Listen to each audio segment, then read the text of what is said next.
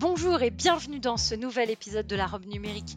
Je suis Oriana Labruyère et chaque semaine, je reçois un acteur du numérique, français ou européen, pour parler des enjeux de ce secteur bouillonnant, vous faire découvrir des solutions tech et innovantes. Enfin, on décryptera ensemble le cadre juridique dans lequel elles évoluent. Bonne écoute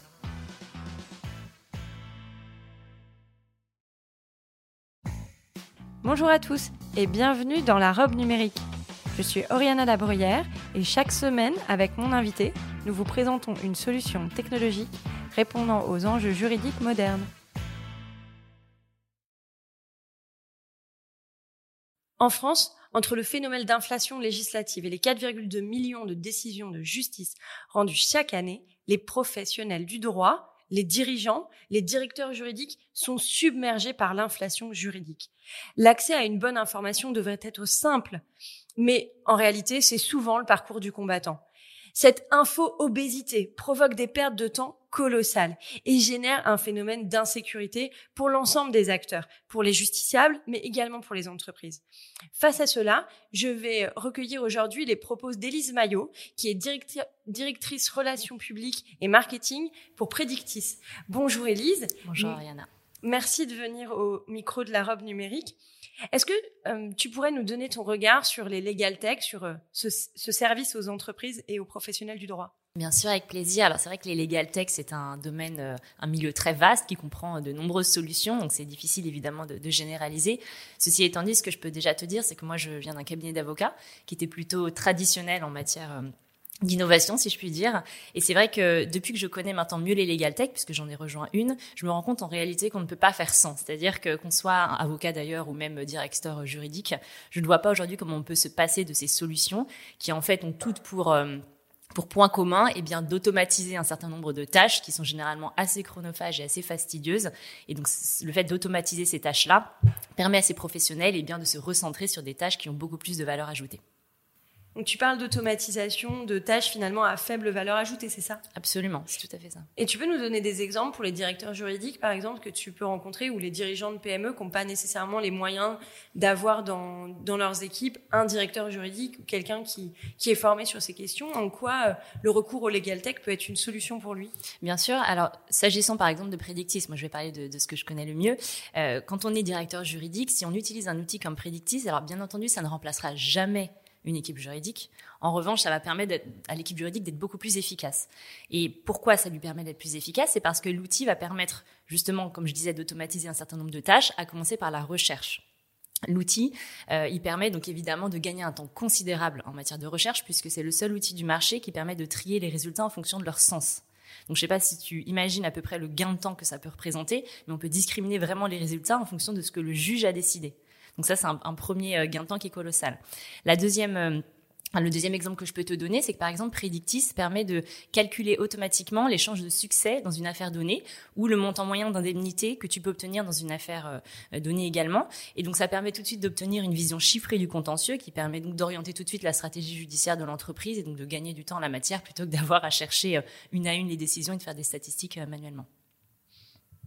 Et comment, euh, plus largement aujourd'hui, il y a beaucoup de travaux sur euh, les aspects euh, d'algorithmes. Aujourd'hui, il y a la question aussi du biais des algorithmes.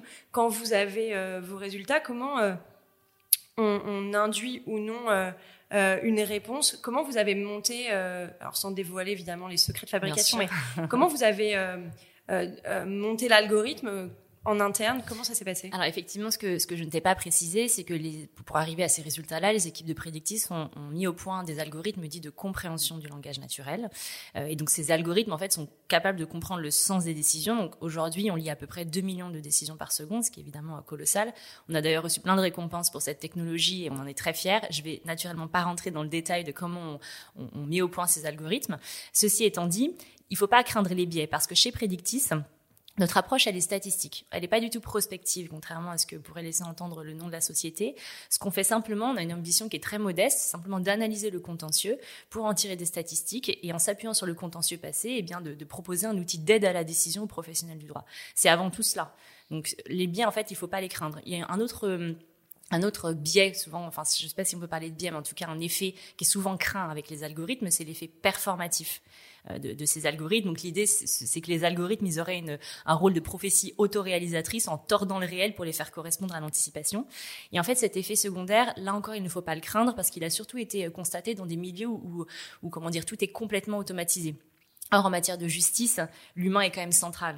C'est toujours l'humain euh, qui prend la décision finale, qui oriente sa stratégie, qui conseille et qui justement bah, va se servir de l'outil pour eh bien gagner du temps, pour prendre les meilleures décisions, mais certainement pas pour le remplacer. Mais d'un terme, enfin, au niveau de la justice, ça pourrait quand même avoir comme effet que euh, les, les, entreprises ou les justiciables au, sens large cherchent à toujours euh, soulever les mêmes euh, arguments parce que c'est ceux qui ont le meilleur taux de réussite et du coup ça va quand même influencer sur la grande masse au final. Euh... Tu veux dire qu'il y a un risque d'homogénéisation de la justice Un petit peu. Mais quelque part, nous, on trouve que c'est pas forcément négatif. Je veux dire, c'est pas, c'est pas forcément souhaitable qu'il y ait des décisions, qu'il y ait des décisions complètement opposées euh, en fonction de, de, de, juridictions euh, différentes. Il y a un risque d'homogénéisation. Nous, on pense pas que ce soit un risque finalement euh, à ne pas souhaiter, à éviter.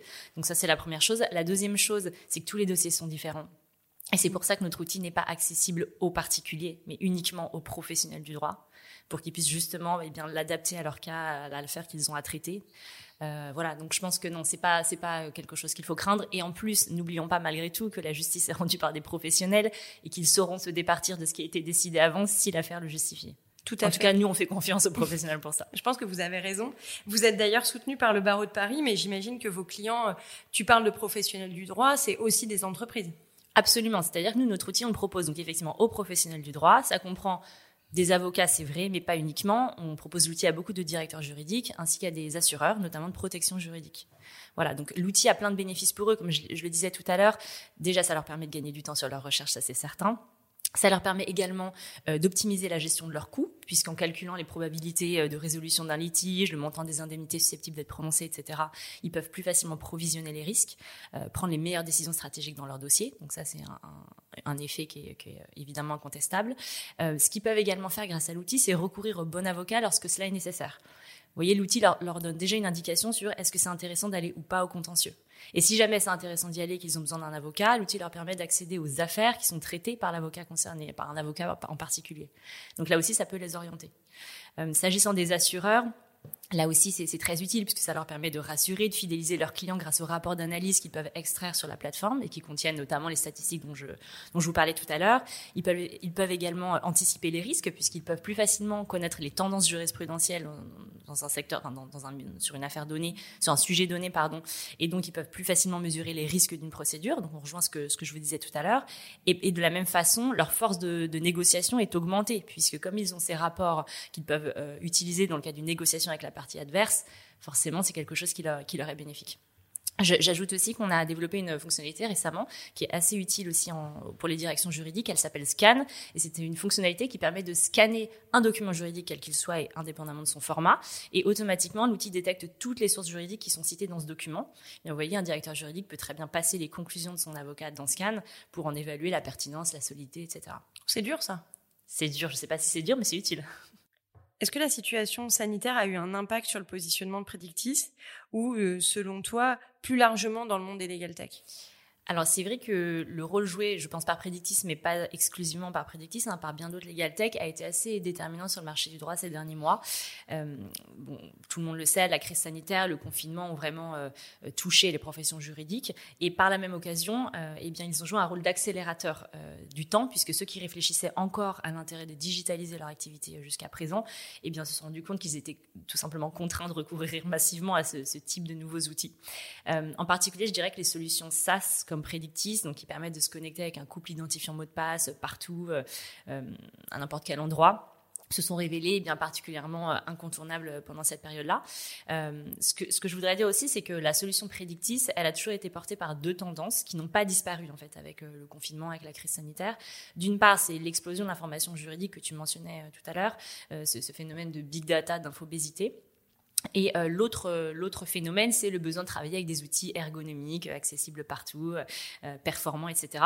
Et donc ce, ce, comment dire cette double tendance a eu vraiment un effet ciseau très très puissant pardon sur les pratiques traditionnelles que sont par exemple consulter un code papier par exemple.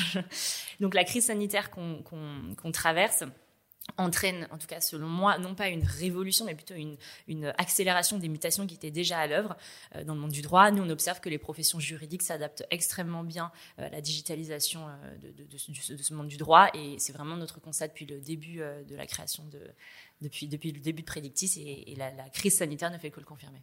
Alors, tu mentionné que Predictis était une solution en SaaS. Oui.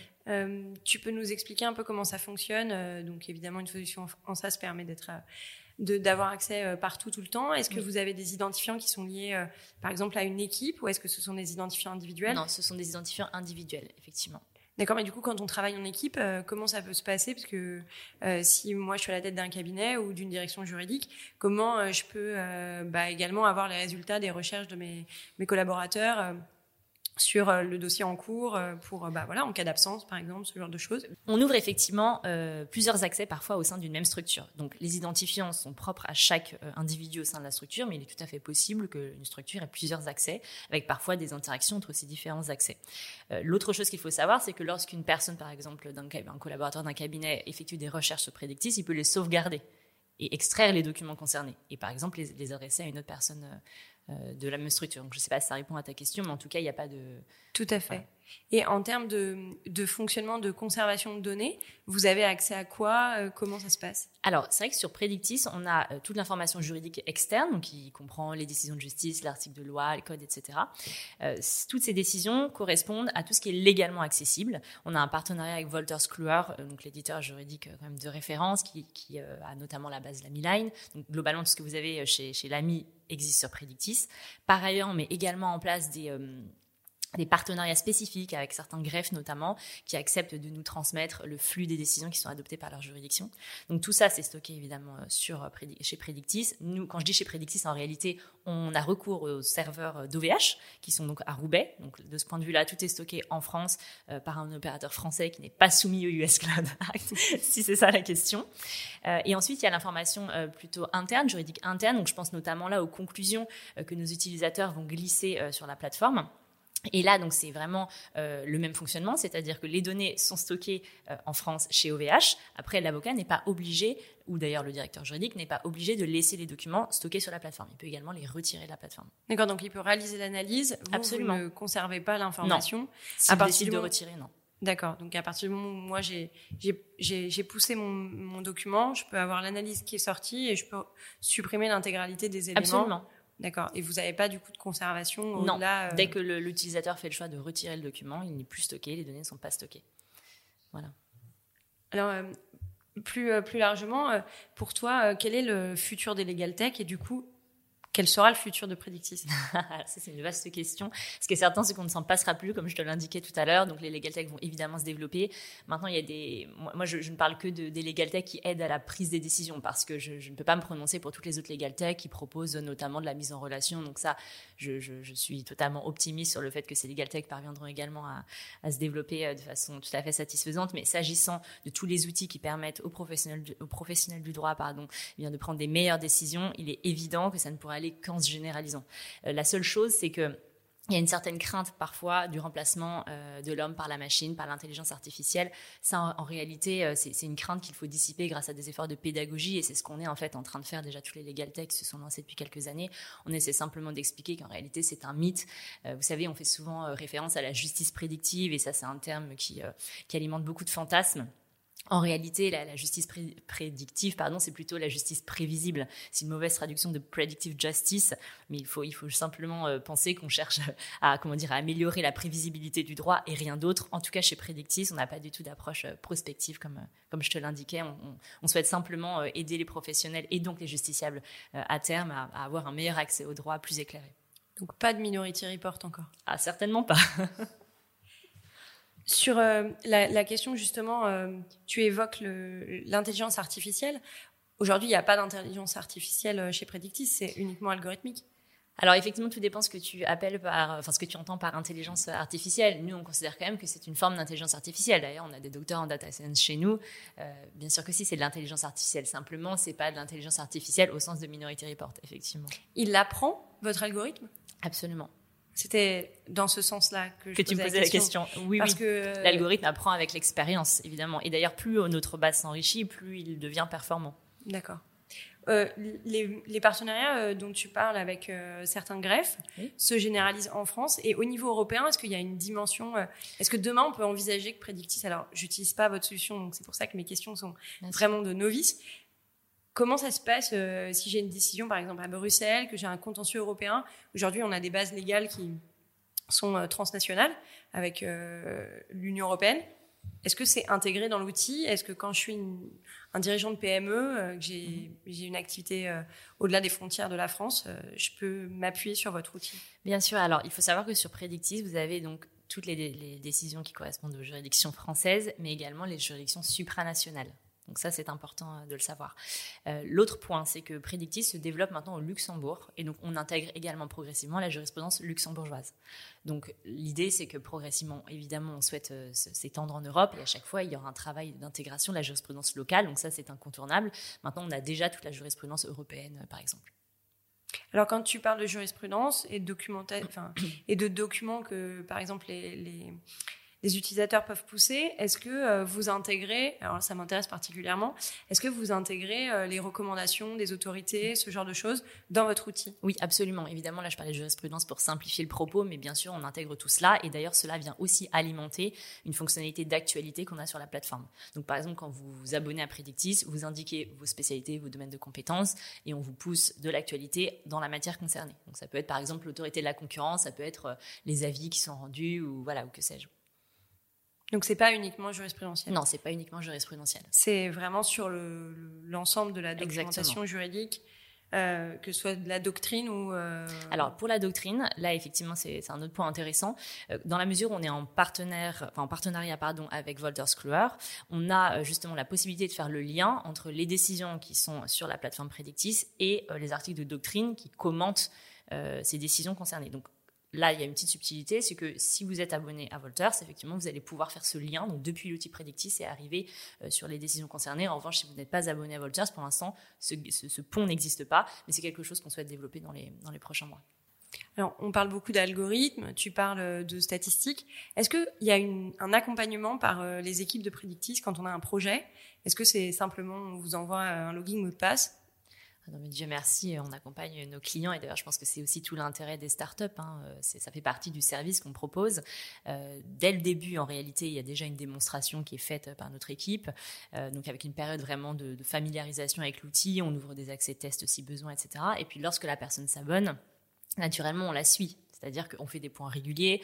On est tout à fait à sa disposition si jamais elle a besoin d'aide pour effectuer une recherche particulière, parce que euh, ce sont des nouveaux outils. Donc autant sur le volet recherche, généralement, il n'y a pas trop de difficultés, puisque les avocats, les directeurs juridiques, les assureurs ont l'habitude de faire des recherches. Donc de ce point de vue-là, la plateforme, c'est une barre de recherche avec certes des filtres particuliers, mais normalement, on a déjà formé les personnes en question.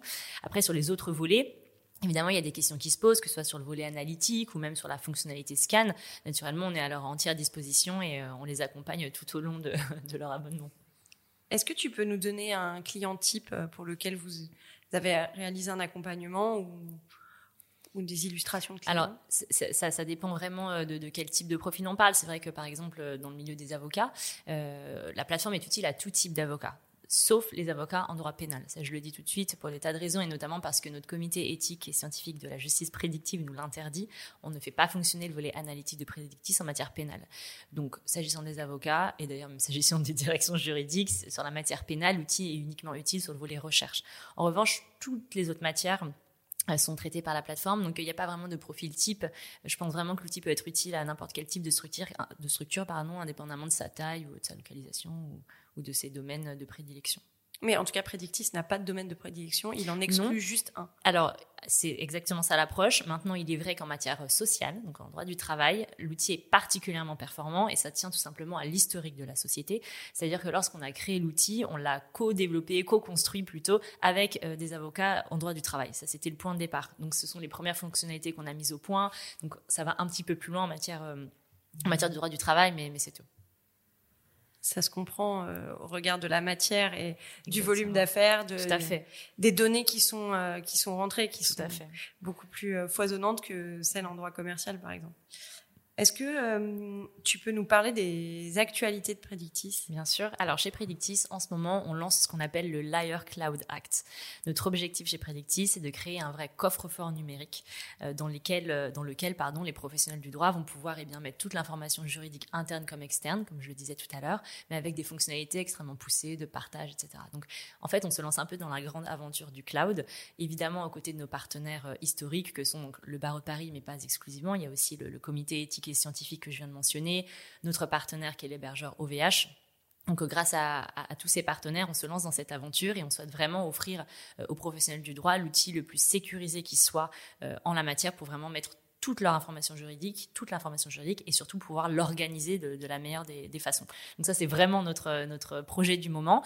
Et dans ce cadre-là, comme on est particulièrement soucieux de veiller eh bien, à la protection des données personnelles qui sont mises dans la plateforme, on est en train de participer à l'élaboration d'une charte qu'on a donc baptisée l'Air Cloud Act et qu'on devrait signer dans les, dans les prochaines semaines. Alors, avec l'actualité en lien avec les cyberattaques euh, de tous les côtés, c'est bienvenu d'avoir euh, pensé euh, quelque chose de très sécurisé en termes de données. Maintenant, euh, mes deux dernières questions. Je voudrais te donner la possibilité de dire non à quelque chose et ce serait quoi? Alors, à la question faut-il craindre le remplacement de l'homme par la machine? Je réponds non, certainement pas, bien au contraire. Et à quoi voudrais-tu dire oui? Alors, je, formule toujours en termes de, enfin en question. Euh, à la question Predictis est-il l'outil le plus fiable pour rechercher, analyser et organiser l'information juridique? Je réponds oui, assurément. Très bien, merci beaucoup d'être venue, Elise, à ce micro.